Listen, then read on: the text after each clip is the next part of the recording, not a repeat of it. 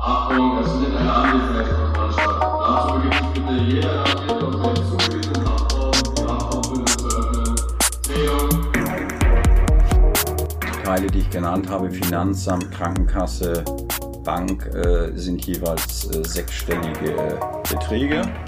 Ich habe hier jemanden mit einer Pfändung in Höhe von über 1,5 Millionen Euro. Äh, aus der Straftatverbindlichkeiten haben, tun sie nicht mit in die Privatinsolvenz. Das heißt, die Sachen haben sie dann ihr Leben lang an der Backe. Also willkommen zu einer neuen Folge Haftzeit. Das Thema der heutigen Folge ist Haft und Finanzen. Wir unterhalten uns über die finanziellen Folgen von Straftaten, die finanziellen Folgen von Haft. Ähm, mit mir im Studio ist wie immer Herr Ahrens. Hallo, Herr Dürr. Und als Gäste haben wir heute Herr M., einen Mitinhaftierten von mir. Hallo? Ja, und Herr Waramann, der hier als Mitarbeiter beim Gruppenleiter arbeitet äh, und zu dem, diesem Thema etwas sagen kann. Carsten, du bist zum zweiten Mal hier Gast. Ja, genau. Herzlich willkommen. Ja, willkommen. Willkommen zurück, Herr Waramann. Wenn man an Haft und Finanzen denkt, dann haben viele Menschen, die noch nie mit Justizvollzug in Berührung kamen, sicherlich nur die unmittelbaren finanziellen Folgen einer Straftat im Kopf.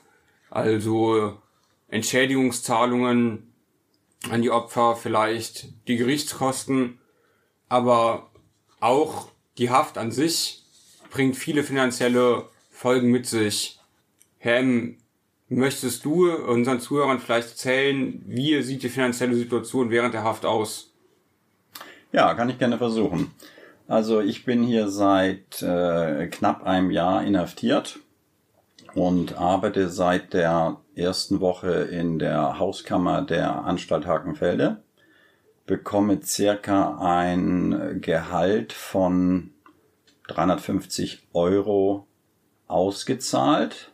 Und da muss ich mich dann gleich korrigieren, weil ich von diesen 350 Euro vier Siebtel nicht bekomme. Die werden nämlich verwandt zur Begleichung meiner Schulden, die ich draußen habe. Da gibt es dann also Pfändungen, die von ihr aus dann gleich beglichen werden und ich kann dann von den 350 Euro kann ich dann auf drei Siebtel persönlich zugreifen.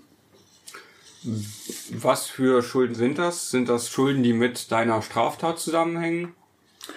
Ganz genau. Das sind Schulden, die mit meiner Straftat zusammenhängen. Das sind Verbindlichkeiten beim Finanzamt. Das sind Verbindlichkeiten bei äh, Krankenkassen. Das sind Verbindlichkeiten bei einer Bank. Ähm, die werden da über die Pfändung dann zwar in sehr kleinem Rahmen, aber werden dann eben ansatzweise da beglichen. Könntest du so ein bisschen aufschlüsseln, zumindest anteilig, bei welchem Gläubiger wie viel Prozent oder wie hoher Anteil an Schulden entsteht?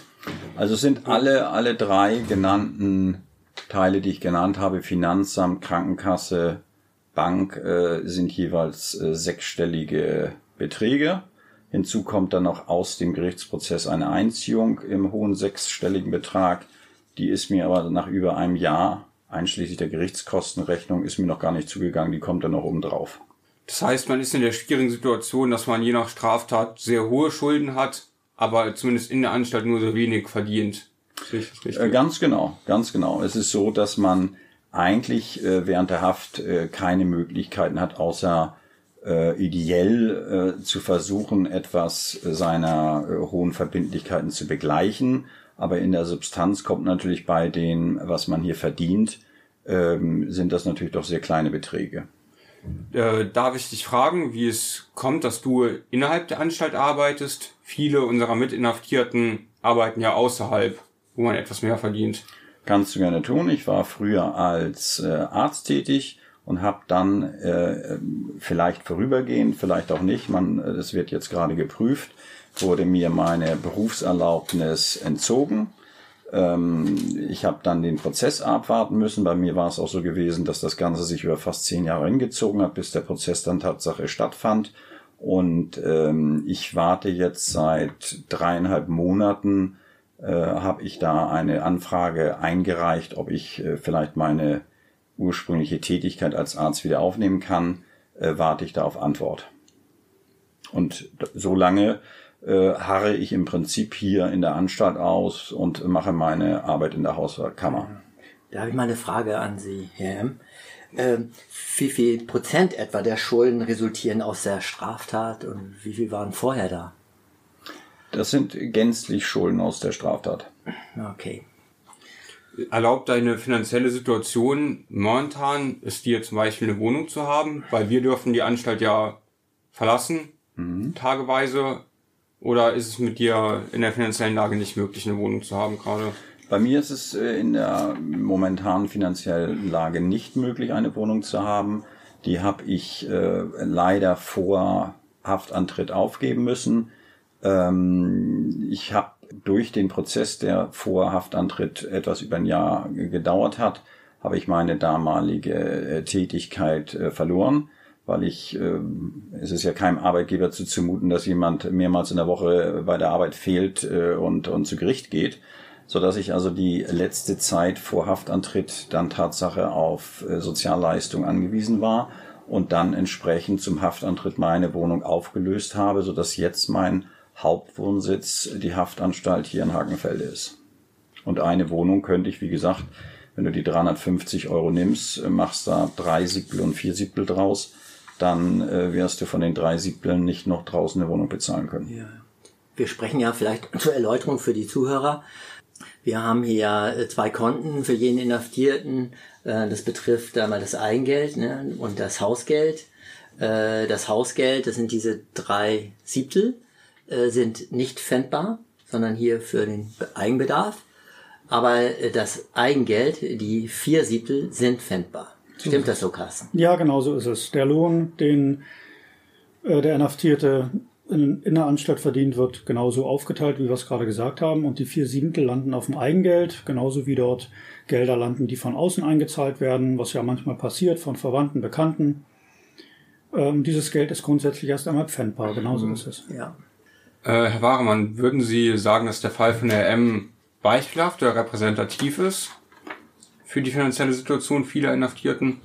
Ähm, da muss ich ein bisschen vorsichtig sein, weil ich so meinen eigenen Blickwinkel habe und meine eigenen Inhaftierten. Ähm, der Höhe nach würde ich sagen, ist es schon eher ein Ausreißer nach oben, aber ich habe in Vorbereitung auf unser Treffen heute mal geschaut und ich habe auch noch Beispiele, die äh, zum Teil noch heftiger ausfallen. Ich habe hier jemanden mit einer Pfändung in Höhe von über 1,5 Millionen Euro. Was wir hier erleben, ist sicherlich zum Schluss trotz alledem äh, auch ein gewisser Querschnitt durch die Gesellschaft und auch durch unser Land Berlin. Wir haben Inhaftierte, die sozusagen mit recht geordneten finanziellen Verhältnissen in die Haft kommen und aus der Haft herausgehen. Da gab es also vor der Haft, vor der Straftat geordnete, auch finanzielle Verhältnisse. Da gibt es dann mit Kosten für den ersten, äh, für die erste Instanz vielleicht Gerichtskosten, die noch nicht mal ganz vierstellig sind. Und das war's. Und es gibt das ganze Gegenteil. Und dafür ist Herr M. ein Beispiel, dass eben durch die Straftat erhebliche Schulden äh, auflaufen, was dann eine enorme Belastung ist und was auch schwierig ist zu regulieren. Ja. Haben Sie häufiger mit Inhaftierten zu tun, bei denen Schulden ausschließlich auf der Straftat äh, basieren, wie bei Herr M? Oder haben Sie auch häufig mit Inhaftierten zu tun, die unabhängig von ihrer Straftat bereits verschuldet waren?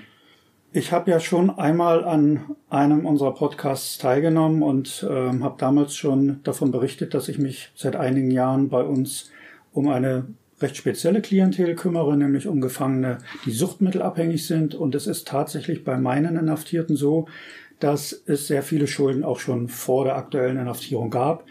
Ähm, das sind teilweise Schulden aus Straftaten, aber sehr häufig sind es auch Schulden, die auf andere Art und Weise zustande gekommen sind. Ich nenne beispielhaft mal einen meiner Gefangenen, der mehrere hunderttausend Euro Unterhaltsschulden hat, der also fünf Kinder hat, um die er sich nicht kümmert, wenn ich das so lapidar sagen darf.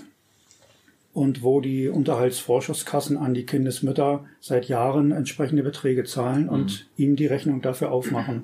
Und in meinem, im Falle meiner Inhaftierten haben wir sehr häufig mit Beschaffungskriminalität zu tun.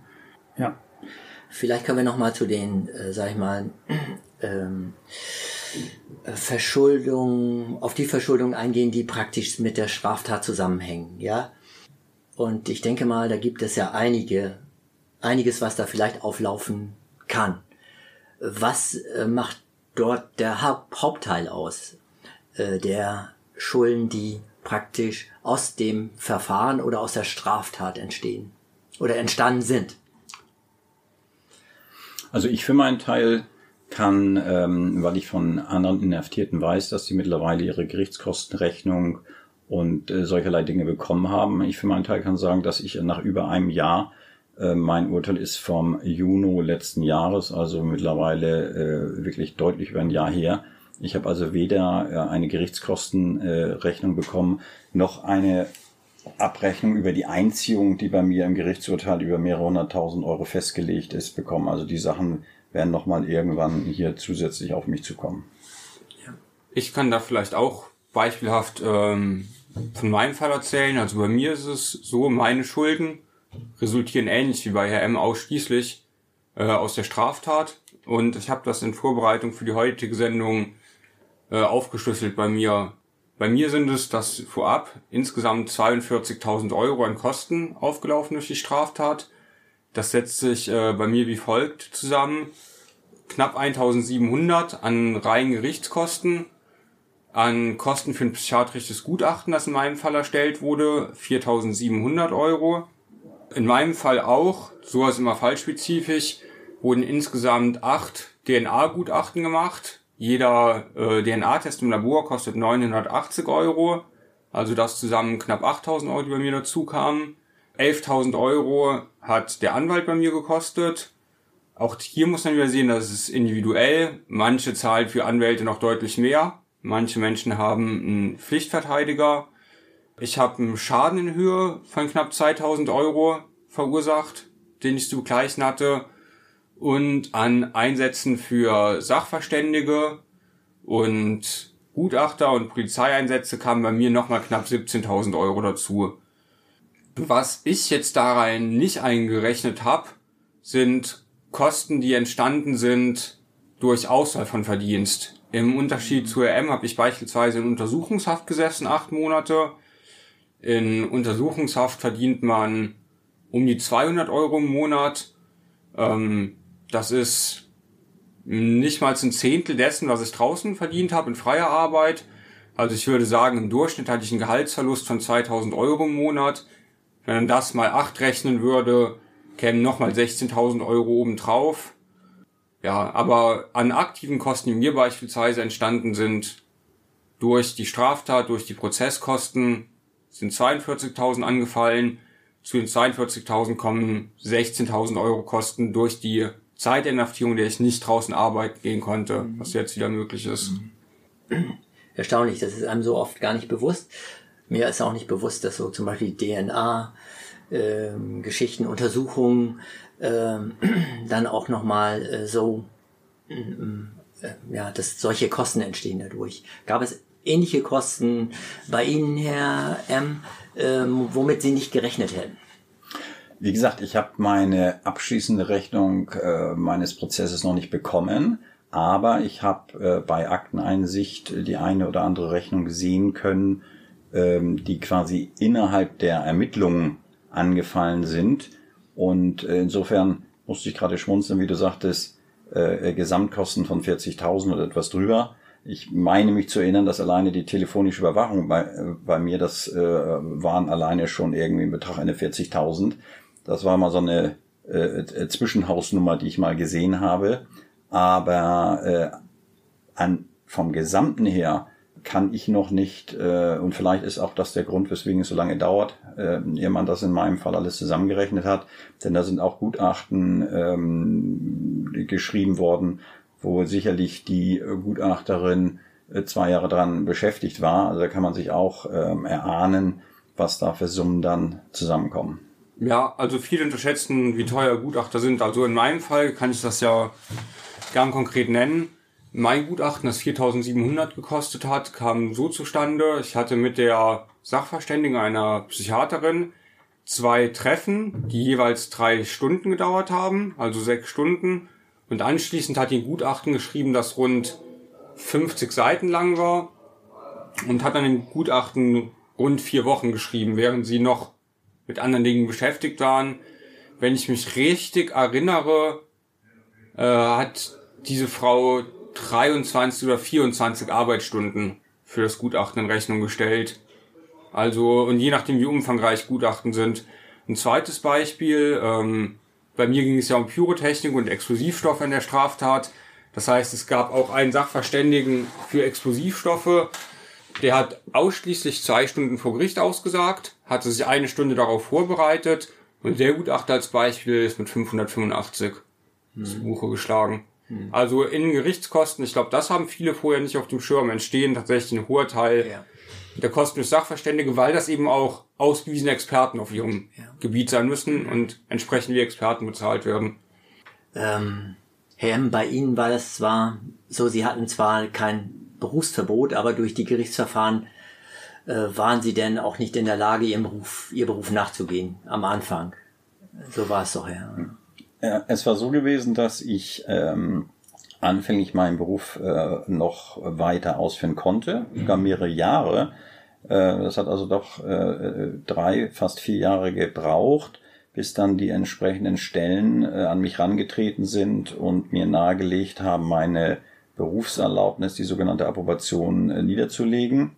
Haben mir dann den Vorschlag gemacht, es würde vielleicht einen ganz guten Eindruck machen, wenn ich selber darauf verzichte, den Prozess abwarte und dann wieder äh, die Approbation beantrage. Fand ich äh, ganz vernünftig, habe es dann dementsprechend gemacht, auf meine Approbation verzichtet. Dann wurde ein, äh, in meinem Fall ein Prozess auch im Jahr drauf Tatsache gestartet, der dann leider nach wenigen Prozesstagen abgebrochen wurde, weil irgendwelche Akten am Landgericht nicht auffindbar waren. Äh, dann wurde ähm, von dem Gericht für das Folgejahr ein neuer Termin für den Prozess ähm, festgelegt. Äh, und auf dem Weg dahin, das hätte also ein halbes Jahr später in 2017 starten sollen, äh, in dem, in dem Zeitraum ist dann leider der, wie ich fand, in dem ersten Prozess sehr freundliche, auftretende Hauptrichter an einem Herzinfarkt gestorben. Sodass in 2017 der Prozess auch nicht stattfinden konnte und äh, in der Folge dann 18, 19, 20 ähm, eigentlich wohl nicht so riesig Interesse bestand, äh, aber dann doch so gegen Ende der Verjährungsfristen man sich ähm, besonnen hat, und dann nochmal den ähm, Versuch gemacht hat, das Ganze dann äh, bei Gericht aufzurollen. Worauf ich hinaus will, ist ja, dass Sie nach, ähm, also in der Zeit, wo Sie nicht mehr als Arzt arbeiten durften, genau. eben dann auch keine Einkünfte als Arzt mehr Ganz erzielen konnten in der entsprechenden Höhe und somit äh, dann auch an ihrer finanziellen Situation. Ganz genau, haben Sie völlig, haben Sie völlig recht, Herr Ahrens. Es war so gewesen, dass ich also bis äh, Ende 2014, bis dann äh, der Wunsch kam, die Approbation ruhen zu lassen. Ich dann darauf verzichtet habe, äh, in der Folge in meinem äh, Beruf nicht arbeiten konnte und entsprechend dann mehr oder weniger als, ähm, als ungelernter äh, Tätigkeiten äh, ausgeführt habe. Und das sind dann natürlich in einer Stadt äh, wie Berlin sind das natürlich so Dinge wie Taxifahren, Personenbeförderung aller Art, äh, solcherlei Dinge, was ich dann auch in den Folgejahren äh, gemacht habe. Tätlich. So. Ähm, ich war dann eine Zeit lang in der Personenbeförderung äh, tätig und habe dann auf meinen äh, zweiten Prozess gewartet. Und äh, im Rahmen von Corona sind dann ja viele dieser äh, Jobs auch weggefallen, so dass ich dann auch äh, in der Tatsache, dass ich mittlerweile äh, viele Jahre schon wieder in Berlin gewohnt habe, wo ich auch ursprünglich mal an der FU Berlin studiert hatte. Äh, der Prozess aber, dadurch, dass ich später in meinem Leben in Schleswig-Holstein gewohnt habe, am Landgericht äh, Flensburg stattfand, ich ähm, mehrfach die Woche mit äh, Zug nach Flensburg zum Prozess fahren musste, da über genachtet habe, am nächsten Tag den Prozess Tag wahrgenommen habe, dann wieder nach Berlin gefahren bin, war es natürlich äh, fast unmöglich, irgendwie noch einer Tätigkeit nachzugehen. Und da war ich, wie anfänglich mal äh, angedeutet, dann ganz zum Schluss äh, Tatsache auch auf Sozialleistungen angewiesen. Das heißt also, in deinem Fall kam erschwerend hinzu, was aber sicherlich vielen so geht, dass du auch in Erwartung deines Prozesses, also bevor du überhaupt rechtskräftig schuldig warst, schon eingeschränkt warst, was deine finanziellen Möglichkeiten angeht. Also du dir für den Fall einer Verurteilung kaum ein finanzielles Polster aufbauen konntest, oder? Ganz genau, hast du völlig recht. Es war so, dass also im Prinzip dann eine, ein Nachgehen einer regelmäßigen Tätigkeit schlicht gar nicht mehr möglich war. Wenn du in, in Berlin wohnst und hast einen Prozess am Landgericht in Flensburg und bist eigentlich mehr im Intercity unterwegs, um diese Termine da wahrzunehmen, ähm, welcher Arbeitgeber soll dir dann noch für einmal in der Woche irgendwo die Möglichkeit geben zu arbeiten? Das ist ja völlig sinnfrei nachher. Ja. Nochmal eine Frage an Sie, Herr Waremann. Gelingt es Ihrer Erfahrung nach, ich meine, gerade im offenen Vollzug gibt es ja für Häftlinge häufig die Möglichkeit, außerhalb arbeiten zu gehen und dadurch vielleicht etwas mehr zu verdienen als in der Haftanstalt. Gelingt es häufig, dass Inhaftierte ihre Haft mit Schulden antreten, aber die zum Ende der Haft schuldenfrei sind? Ich kann keine, wirklich keine Aussage treffen, äh, jedenfalls nicht in Prozenten. Ja, es ist wirklich vom Einzelfall abhängig. Man muss dazu auch sagen, dass wir natürlich keinen Knopf haben, auf den wir drücken oder kein Computerprogramm, in das wir hineinschauen können, wo sich uns die gesamte finanzielle Situation des Gefangenen offenbart. Das ist nicht möglich und das ist auch gut so. Wir sind aber auch ein Stück weit darauf angewiesen, dass wir vertrauensvoll miteinander arbeiten. Wir sehen bei weitem nicht alles, was die Finanzen angeht. Der Gefangene, der kann draußen, ähm, der kann Grund und Boden haben, der kann ein Haus besitzen oder zwei, der kann Aktien haben, der kann Konten haben. Das sind alles Dinge, die hier im Strafvollzug äh, sich uns nicht erschließen, auch nicht zwingend erschließen müssen. Es gibt äh, Forderungen, die tatsächlich über die JVA an den Gefangenen herangetragen werden, von denen wir also sehr wohl Kenntnis äh, erhalten. Also mal wieder bei dem Thema Gerichtskosten beispielsweise. Aber vielfach ist, sind wir auch darauf angewiesen, dass der Gefangene mit Forderungen, die er hat, einfach mitarbeitet und offen auf uns zukommt. Insofern bleibt immer auch ein gewisses Fragezeichen oder auch eine gewisse, eine gewisse Grauzone. Ja, aber wenn ich jetzt das betrachte, was ich mir anschauen kann, dann gibt es diese Fälle immer wieder, dass Gefangene nicht so hohe Kosten zum Beispiel zu begleichen haben wie Herr M es gerade uns erläutert hat oder wie Sie es erläutert haben, sondern sozusagen trotz Straftat mit einem blauen Auge aus der Sache herausgehen. Es gibt keinen langwierigen Prozess, es gibt nicht viele Verhandlungstage, es gibt schlichtweg eine Verurteilung, es gibt dann nach dem Gerichtskostengesetz einen Kostensatz für diese erste Instanz, für die Verurteilung. Dann habe ich vielleicht irgendwo Gerichtskosten von 900 oder vielleicht von anderthalbtausend Euro, die ich in der Regel dann mit einer Ratenzahlung, da kommen wir vielleicht nochmal drauf, im Laufe der Haft mit einer angemessenen Rate begleiche. Ja, ja ich habe jetzt gerade noch, wenn ich das noch erwähnen darf, einen Gefangenen, der hat mehrere Pfändungen hier notiert. Allerdings sind diese Pfändungen jede einzelne für sich nicht allzu hoch. Es geht immer so um Beträge zwischen 200 und 400 Euro.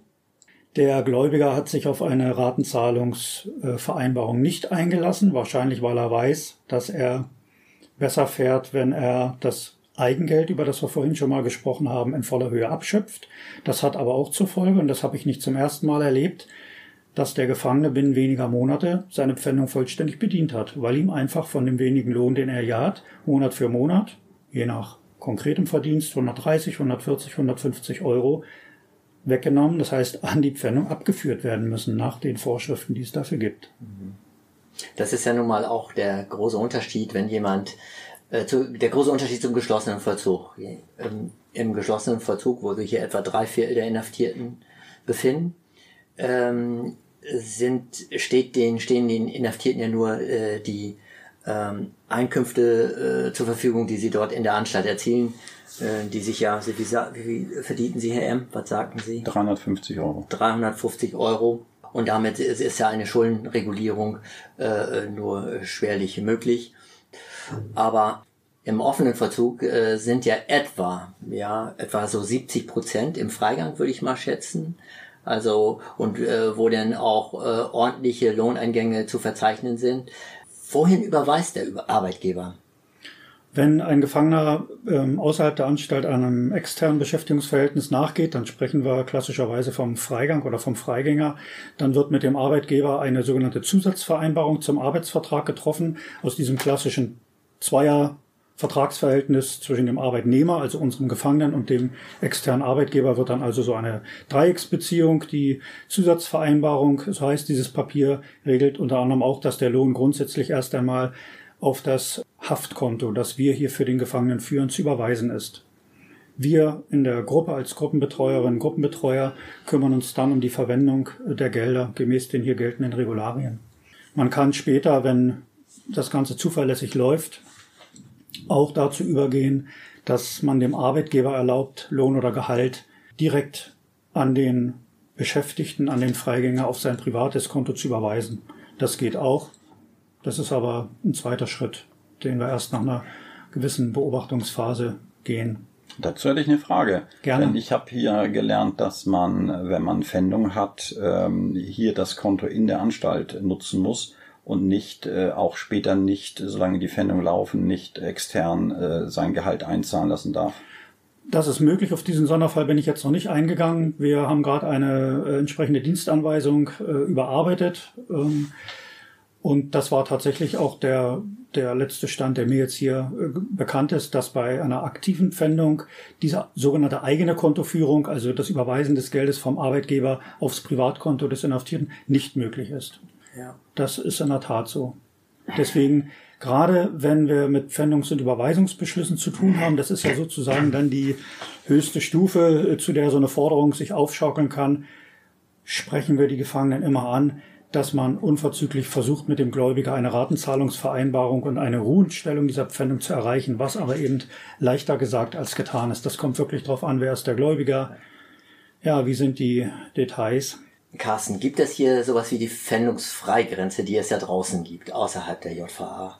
Grundsätzlich gibt es in Haft keine Pfändungsfreigrenze. Ich muss das vorsichtig formulieren. Also es gibt zum einen schon seit vielen Jahren, ich glaube seit 2006, einen entsprechenden höchstrichterlichen Beschluss äh, in Deutschland, dass wir diese Grenzen hier nicht haben. Gleichwohl gibt es an anderer Stelle wieder eine Festlegung, die auch bei uns hier in Berlin gilt, ähm, wonach ähm, Teile des der Gefangenengelder, Teile des Hausgeldes, meine ich, bis eben zu der Höhe dieser dieses äh, Pfändungsfreibetrages eben nicht pfändbar sind. Also ein bisschen spielt das da doch rein. Grundsätzlich gelten diese Grenzen Ja. hier nicht. Gibt es einen direkten Kontakt zwischen Anstalt und Gläubiger? Den gibt es eher selten, aber wir gucken uns den Einzelfall an. Die Gefangenen sind in der Regel dazu in der Lage, selber diesen Kontakt zum Gläubiger herzustellen. Das sollen sie auch und das tun sie auch. Es kann im Einzelfall sein, dass es Gründe gibt, dem Gefangenen hier mehr Hilfe anzubieten, ob das eine Sprachbarriere ist oder, oder andere Situationen, das sei dahingestellt. Wenn es erforderlich ist, nehmen wir diesen Kontakt doch gerne selber auf. Wir helfen auch äh, maßgeblich beim Erstellen entsprechender Ratenzahlungsangebote. Dafür haben wir ein Programm, das uns äh, gemeinsam unterstützt. Aber üblicherweise haben wir ja, das ist der Vorteil im offenen Vollzug, die Möglichkeit, den Inhaftierten aufzufordern und Ja. äh, zu begleiten, selber diesen Kontakt herzustellen. Also soweit ich weiß, äh, ist ja der ähm, Inhaftierte aufgefordert, äh, seine finanzielle Lage äh, auf den Tisch zu legen äh, gegenüber dem Gruppenbetreuer. Und dann hat man hier die ganzen, äh, sage ich mal, äh, Rechnungen und Pfändungen und na, also Verpflichtungen. Äh, und äh, wie geht man denn da vor? Also wenn du, sag ich mal, du hast dort etwa um die 20 Gläubiger oder 40 Gläubiger, wie gehst du vor? Also schüttet praktisch die Tragetasche aus mit all den Forderungen, die da sind, die er jetzt hat. Er ist ja dazu auch aufgefordert, die offen zu legen. Was macht man denn? Wenn der Gefangene so offen mit dem Thema umgeht und tatsächlich diese berühmte gefüllte Sporttasche mit all seinen Forderungen mitbringt und wir machen das auf, dann werden wir sehr schnell auch erkennen, dass wir die Möglichkeiten hier im offenen Vollzug nutzen und diesen Gefangenen an eine Schuldnerberatungsstelle weitervermitteln. Wir können ein kleines Stück weit helfen, aber eine Schuldnerberatungsstelle im engeren Sinne sind wir nicht, erst recht keine anerkannte äh, Schuldnerberatungsstelle, das ist auch ganz wichtig. Und deswegen äh, versuchen wir einen Kontakt herzustellen zu externen Schuldnerberatungsstellen. Es gibt im Land Berlin eine ganze Reihe in allen Stadtbezirken ähm, Schuldnerberatungsstellen, die angelaufen werden können. Wir haben in Berlin äh, als einen ganz wichtigen freien Träger die Berliner Stadtmission, die diese Arbeit leistet seit vielen Jahren. Seit 2014 etwa ist das dort ganz offiziell eingerichtet. Dorthin vermitteln wir sehr gerne und sehr erfolgreich. Und es gibt natürlich auch bei den sozialen Diensten der Justiz ähm, entsprechende Beratungsangebote. Es gibt auch Online-Angebote, aber wie das in Haft so ist, bis zum Augenblick haben die Gefangenen hier keine Möglichkeit, auf solche Angebote zuzugreifen. Da ist zum Beispiel die Caritas äh, ein bekannter äh, Anbieter und Vorreiter. Aber diese Online-Beratung, äh, das steckt hier noch in den Kinderschuhen. Das ist ähm, schlichtweg auch aus rechtlichen Gründen nicht möglich. Also wenn es so ist, Edo, wie du sagst, dass der Gefangene wirklich so viele Forderungen hat, dann ist das ein Fall, den sich ein, ein versierter Schuldnerberater, eine versierte Schuldnerberaterin äh, anschauen sollte. Das sieht dann nämlich auch so aus, als käme hier möglicherweise dann auch eine Privatinsolvenz, Mhm. äh, die es ja jetzt seit 1999 gibt, in Betracht. Mhm. Okay, da hätten Sie sicher was zu sagen. Habe ich sehr gerne was zu sagen, weil glücklicherweise meine Gruppenleiterin äh, mich auch an diese Schuldenberatung der Stadtmission, die Sie gerade genannt haben, ähm, vermittelt hat. Problem ist auf der einen Seite, dass die natürlich dort auch nicht zaubern können. Und äh, das äh, wirklich entscheidende Problem ist, ähm, gerade wo Sie das Stichwort Privatinsolvenz genannt haben, ist, dass Sie Schulden aus Straftaten nicht mit in eine Privatinsolvenz reinbekommen.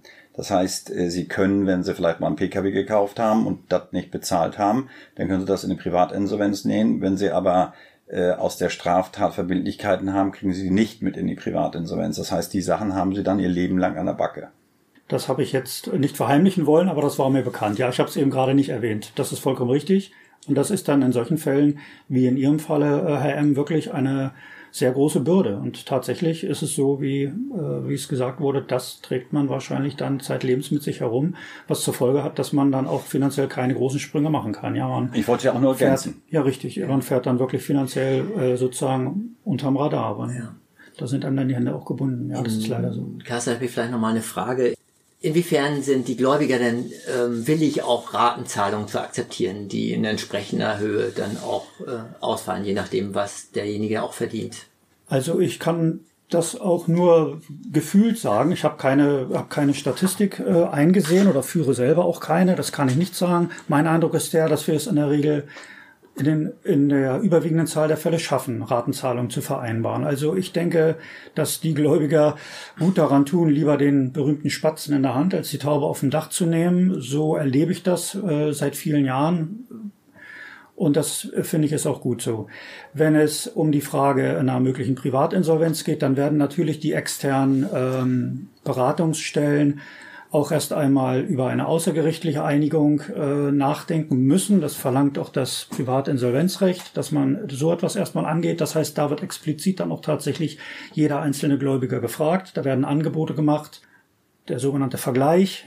Häufig ist es ja so, dass die Forderung, die entstanden ist, sich zusammensetzt aus einer ursprünglichen Hauptforderung. Die kann Jahre alt sein und die kann sehr klein sein im Vergleich zur momentan aufgelaufenen Forderung. Denn wenn wir auch im Augenblick für unser Geld zum Beispiel wenig Zinsen kriegen, aber wenn es um Schulden geht, da wird der Forderungsberg immer höher durch alle möglichen Kosten, vor allem aber durch Zinsen. Und da werden schnell mal aus 500 Euro innerhalb weniger Jahre plötzlich 2000.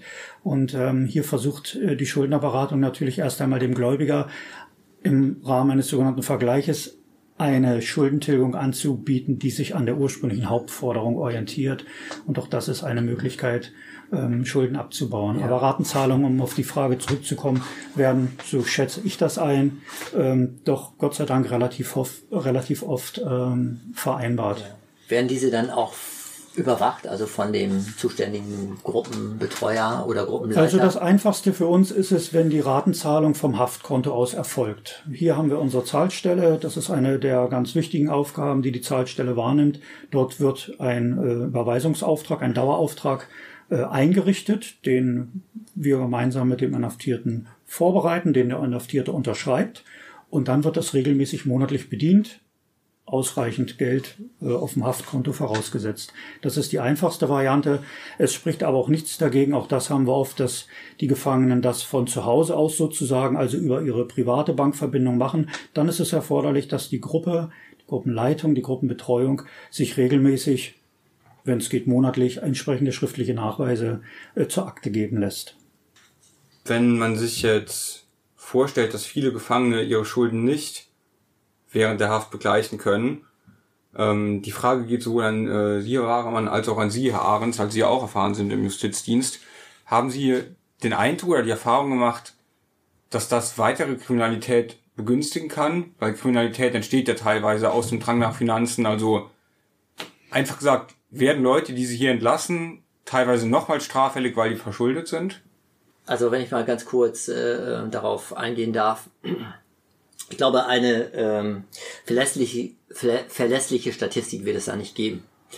Äh, aber es gibt äh, für mich drei Säulen der Resozialisierung. Das ist einmal sicherlich das soziale Umfeld, Familie zum Beispiel, die Arbeit und äh, sicher auch geregelte finanzielle Verhältnisse. So, das sind äh, drei Grundpfeiler und äh, wenn wenn keine geregelte finanzielle Ver äh, Verhältnisse da sind, ja, dann äh, besteht ist das immer auch ein Faktor, der sich ungünstig auswirkt. Da bin ich mir sicher. Carsten? Genau, ich kann das nur nochmal ergänzen und bestätigen insofern, dass wir, es kommt immer auf den Einzelfall an, aber dass wir sehr häufig in der Tat das fehlende oder das mangelnde Geld immer wieder auch ein Tatanreiz ist. Das ist tatsächlich so und ich schlage jetzt nochmal den Bogen zu den Gefangenen, die ich seit einigen Jahren betreue. Gerade bei den suchtmittelabhängigen Menschen ist auch das in der Vergangenheit immer wieder genau der Auslöser gewesen, um die Sucht zu finanzieren. Da braucht man täglich 30, 40, 50 Euro. Das kann man schnell hochrechnen, wenn man keiner geregelten Arbeit nachgeht. Dann muss das Geld irgendwo herkommen und dann werden Straftaten begangen. Also zum einen Straftaten, äh, um Geld zu sparen und zum anderen ganz klassische Straftaten, Einbrüche, Diebstähle und so weiter, um äh, an Geld unmittelbar zu kommen oder an, an Dinge zu kommen, die man dann für Geld wieder veräußern kann. Der Zusammenhang ist auf alle Fälle da, Herr Dürr, und ähm, dem gilt unsere äh, Beachtung auch unbedingt, ja. Ein Punkt, über den wir noch nicht gesprochen haben, bei mir, ich gehe draußen arbeiten, außerhalb der JVA und wie von Ihnen geschildert, überweist der Arbeitgeber mein Gehalt an die Anstalt und die Anstalt äh, überweist mein Gehalt weiter, behält aber etwas über 200 Euro ein. Für die Leute, die gar keine Berührung im Justizvollzug haben und da wir es noch nicht angesprochen haben, könnten Sie kurz erklären, wofür die Anstalt die 200 einbehält? Das mache ich, so gut ich es kann.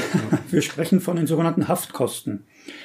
Weil die Höhe der Haftkosten sich tatsächlich daran bemisst, wie gut oder weniger gut der Gefangene untergebracht ist. Das heißt, wer einen Einzelhaftraum hat, wie hier bei uns äh, alle Gefangenen in unserem Bereich, der bezahlt diese 201,45 Euro im Augenblick. Wer wie in anderen Bereichen vielleicht zu zweit, zu dritt, zu viert untergebracht ist, bezahlt nicht ganz so viel, weil sich das also an der Art der Unterbringung ähm, festmacht in der Höhe, wird es gern und oft als Miete bezeichnet oder auch mit Miete verwechselt. Mit einer Miete hat es nichts zu tun. Es basiert eigentlich oder geht im Kern zurück auf die Strafprozessordnung, in der an entsprechender Stelle festgelegt ist, dass Straftäter, die zu Freiheitsstrafe verurteilt werden, sich auch an den Kosten dieser Inhaftierung zu beteiligen haben. Das ist eigentlich der springende Punkt. Der Gefangene trägt mit den Haftkosten, wenn er finanziell dazu in der Lage ist, das wird geprüft nach einem ähm, festen Schema, der Gefangene beteiligt sich an den Kosten, die dieses ganze System Justiz ähm, aufbringt. Der Steuerzahler zahlt Jahr für Jahr, auch hier im Land Berlin, hohe, hohe Summen. Ich, wir sind sicherlich mindestens im zwei- oder dreistelligen Millionenbereich. Äh, das kann man wahrscheinlich irgendwo nachlesen. Und um diese Kosten ein kleines Stück weit äh, mitzutragen, muss der Gefangene, wenn er das finanziell leisten kann, Haftkosten zahlen. Ja, das heißt konkret, wenn man es finanziell leisten kann, beispielsweise jemand, der innerhalb der Anstalt arbeitet und das anstaltstypische Gehalt von 300 Euro verdient, der muss sich nicht beteiligen. Das muss er nicht, in der Tat. Der ist de facto automatisch raus. Ansonsten wird aber sehr genau hingeschaut. Mhm. Es ist nicht mehr ganz so wie nach dem äh, bis 2016 geltenden alten Strafvollzugsgesetz Bund, sondern da ist jetzt im Strafvollzugsgesetz des Landes Berlin, was ich auch richtig finde, ein Stück weit äh, nachgeschärft worden. Jeder Inhaftierte, der finanziell in der Lage ist, wird äh, zur Zahlung von Haftkosten herangezogen. Ich nenne mal als Beispiel, habe ich selber auch schon gehabt, den Rentner, der durch eine, durch eine äh, lukrative berufliche Tätigkeit jahrzehntelang gut in die Rentenkasse eingezahlt hat und der dann eine Rente von 3000 Euro bezieht als Inhaftierter, auch der zahlt Haftkosten, auch wenn er hier in der Anstalt vielleicht gar nicht mehr beschäftigt ist, weil er der Arbeitspflicht als Rentner nicht mehr unterliegt oder also auf freiwilliger Basis seiner Tätigkeit nachgeht, die ihm vielleicht nur 250 oder 300 Euro in die Kasse spült, derjenige zahlt auf alle Fälle auch. Ja, auf der anderen Seite zahlt derjenige, der auch wenn er sich im freien Arbeitsverhältnis befindet, keine Haftkosten, wenn er zum Beispiel äh, das Geld benötigt, um seine Familie zu unterstützen. Richtig. Ich habe vorhin schon gesagt, dass es einen, eine, eine fixe äh, Vorgehensweise gibt. Wir nennen das die sogenannte Geldwerteverhandlung. Immer dann, wenn jemand in den Freigang gehen möchte, dann wird im Vorfeld bereits, damit es auch im Nachhinein keine Fragen gibt, mit dem Gefangenen unter anderem auch diese sogenannte Geldwerteverhandlung durchgeführt. Und da gibt es ein ganz festes Schema, das durch die Gruppenleiter, Gruppenleiterinnen abgearbeitet wird. Und hier werden viele Dinge berücksichtigt. Also das ist in der Tat so, wenn jemand draußen arbeitet. Wir haben zwar heute den Mindestlohn, trotzdem haben wir viele Gefangene, ähm, die keine Bäume finanziell ausreißen können, die mhm. relativ wenig Geld verdienen. Und wenn ich dann berücksichtige, dass der Gefangene zum Beispiel ein Eingliederungsgeld für die Zeit der Haftentlassung ansparen möchte, wenn nachweisbar der Gefangene Unterhaltspflichten, gesetzliche Unterhaltspflichten ähm, bedient, wenn äh, der Gefangene zum Beispiel auch äh, Kosten hat für eine bestehende Unterkunft, also schlichtweg für eine Wohnung, die er in Berlin besitzt, und wenn wir natürlich darüber hinaus auch noch berücksichtigen müssen, dass der Gefangene als Freigänger sich vollkommen selbst beköstigt, er muss essen, er muss trinken, muss sich kleiden, da hängen ja viele Dinge dran. All das wird berücksichtigt und da kommt es nicht selten vor, dass jemand trotz eines Lohnes oder eines Gehaltes im Freigang keine Haftkosten zahlt oder reduzierte Haftkosten. Das wird sehr exakt ausgerechnet und das muss auch immer wieder nachjustiert werden. Ja, äh, Carsten, äh, du als Gruppenbetreuer und die anderen Gruppenbetreuer hier in der Anstalt oder auch als Mitarbeitergruppenleiter, äh, habt ihr hier eine spezielle Ausbildung bezüglich der Schuldenregulierung? Die haben wir grundsätzlich nicht. Da, das ist viel Learning by Doing. Ich darf aber so viel dazu sagen, weil ich schon einige Jahre in der Anstalt hier arbeite, dass wir vor einigen Jahren noch in der Anstalt tatsächlich eine anerkannte Schuldnerberatungsstelle hatten Heute ist es so, dass wir die nicht mehr haben. Wir nehmen regelmäßig an Schulungen teil zu diesem Thema, aber immer dann, wenn die Schuldensituation erkennbar äh, umfangreicher ist, dann vermitteln wir gerne an externe Stellen. Ja. Und da kann ich vielleicht auch noch mal kurz was sagen. Äh, das ist jetzt schon einige Zeit her, wo wir hier tatsächlich äh, zwei professionelle Mitarbeiter hatten, die sich mit dem Thema äh, sehr gut auskannten und äh, ich habe das als sehr vorteilhaft empfunden, weil auch äh, die Menschen vor Ort waren, die Inhaftierten äh, dort hingehen konnten äh, und ein, es einen direkten Draht zwischen Gruppenbetreuer, Gruppenleiter und der Schuldnerberatung gab. Äh, das ist etwas, äh, was ich heute vermisse, das muss ich schon sagen.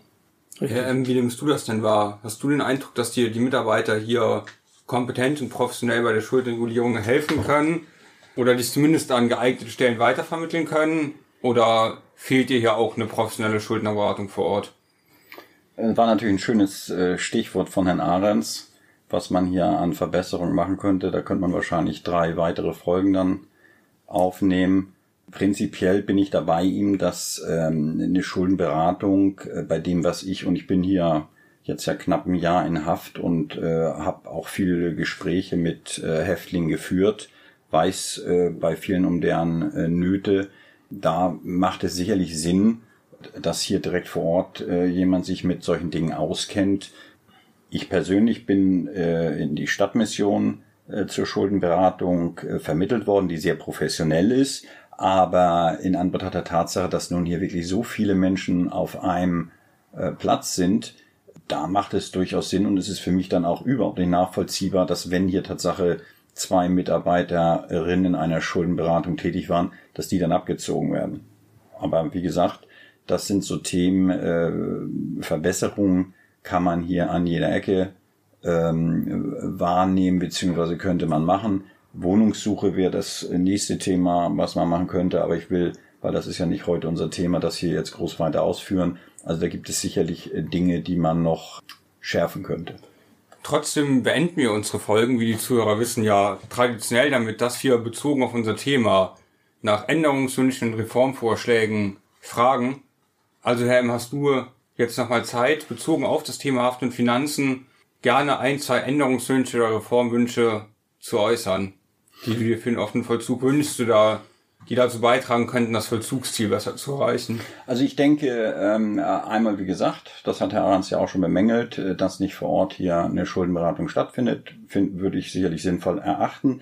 Und dann würde ich rein vom Prinzip her die Tatsache, dass man, so wie ich es auch, ich habe draußen ein sogenanntes P-Konto, ein Pfändungsschutzkonto, wo ich einen gewissen Freibetrag wirklich für mich zur Verfügung habe und dann gestaffelt nach oben hin äh, die Gläubiger bedient werden. Das heißt, wenn man dann etwas mehr verdient, hat man selber ein bisschen mehr, aber auch die Gläubiger etwas mehr. Das erscheint mir eine äh, ganz sinnvolle Angelegenheit. Da finde ich ähm, es etwas ähm, erstaunlich, dass hier in der Haftanstalt wirklich bis auf äh, sehr kleine äh, Summen, die man zur Verfügung hat, wirklich alles abgeschöpft wird. Hat auch in meinen, was ich so ähm, an Erfahrung mit Häftlingen, ich bin ja selbst noch in der Haftanstalt beschäftigt, äh, aber äh, viele Häftlinge, die ich kenne und mit denen ich persönlich gesprochen habe, haben mir signalisiert, dass das durchaus äh, hemmend ist, äh, draußen Tätigkeiten anzunehmen, beziehungsweise auch wenn sie dann vielleicht ein bisschen anstrengend sind, wirklich fortzuführen,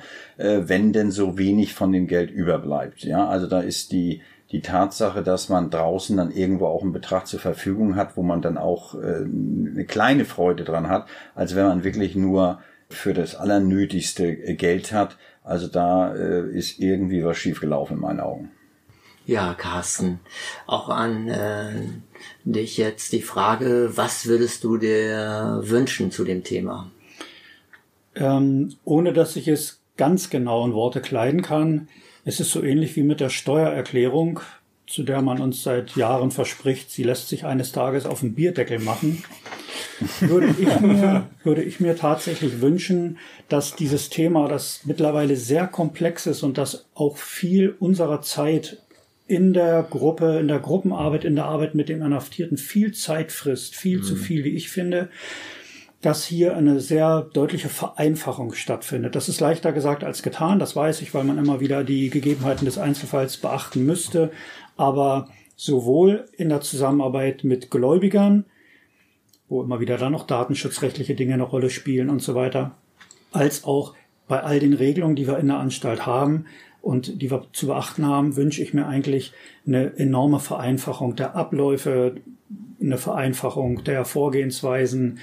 Das wäre, das wäre so ein Wunschtraum, ja, wie auch immer das genau aussehen würde. Und ähm, solange das nicht der Fall ist und es doch ein sehr kompliziertes ähm, Räderwerk und Regelwerk ist, wäre es tatsächlich wünschenswert, wenn die Schuldnerberatung hier vor Ort, die professionelle Schuldnerberatung hier vor Ort irgendwo wieder aufleben könnte. Damals sicherlich geopfert, äh, einfach der, der, dem Geldmangel, äh, auch in der Berliner Justiz, denke ich mal. Ja. Also man sagt, über Geld spricht man nicht. Ich bedanke mich bei unseren Gästen heute, mhm. dass wir eine Folge über Geld machen konnten. Ein Thema, was sicherlich viele finanzielle Situationen, die mit Bedarf zu tun hat, die Justizvollzug nicht kennen, nicht auf dem Schirm haben. Danke, Herr M., für deinen Besuch. Ja, gerne. Herr Wahremann, danke für Ihre Expertise. Ja. Schön, ja. dass Sie wieder als Gast da waren. Ja. Vielen Dank, Herr Dürr. Vielen Dank, Herr M. Ohne Moos nichts los, ne? So sagt man doch, ne? Ja, da haben Sie recht, Herr Ahrens. Deswegen ja. freue ich mich ja, dass ich demnächst meinen Loft beziehe, wie Sie mir gesagt ja, haben. Ja. also ich bedanke mich, dass Sie daran jetzt an dieser Podcast teilgenommen haben. Ich denke mal, wir werden auch nochmal vielleicht eine extra Folge machen mit Ihnen, Herr M.